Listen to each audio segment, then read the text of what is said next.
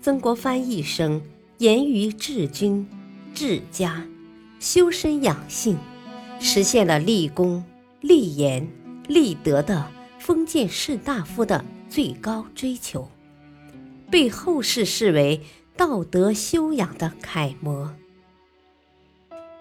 欢迎收听《新建》，曾国藩点评古典名著，播讲汉乐。第一章第二节，曾国藩读《道德经》之三。曾国藩认为，在事物没有出现之前。和在事理没有表现出来之前就行动，叫做前识，指先于经验的认识。前识是毫无根据的胡乱猜度。怎样论定它呢？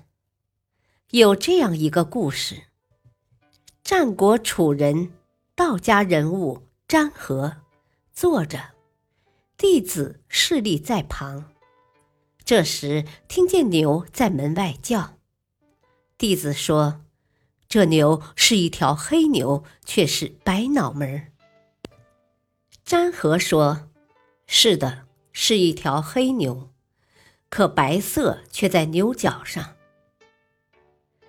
派人去看，果然是条黑牛，而用白布裹住牛角。这是用粘合的术数来扰乱众人的心，华而不实，太劳心费神了。所以颇为赏识老子所说的，这是道的虚华的表现。尝试放弃詹子的明察，而使五尺高的于童子去看，也知道那是条黑牛和白布裹住牛角，所以。以詹子的明察劳心费神，而后与五尺高的于童子具有同样的功效。因此说，这是愚蠢的开端。所以颇为赏识老子所说的：“前识是道的虚华的表现，是愚蠢的开端。”老子中所谓的大丈夫。是说他的智慧很高。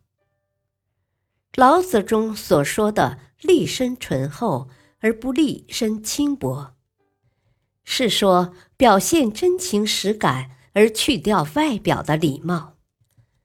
老子中所说的“立身朴实而不立身虚华”，是说必须遵循事理而不胡乱行事。所说的去掉那个，采取这个，去掉的是外表的礼貌，胡乱行事而要取得的是遵循事理，喜欢真情实感。所以颇为赏识老子所说的“去掉那个，采取这个”。感谢收听，下期继续播讲曾国藩。读《道德经》，敬请收听，再会。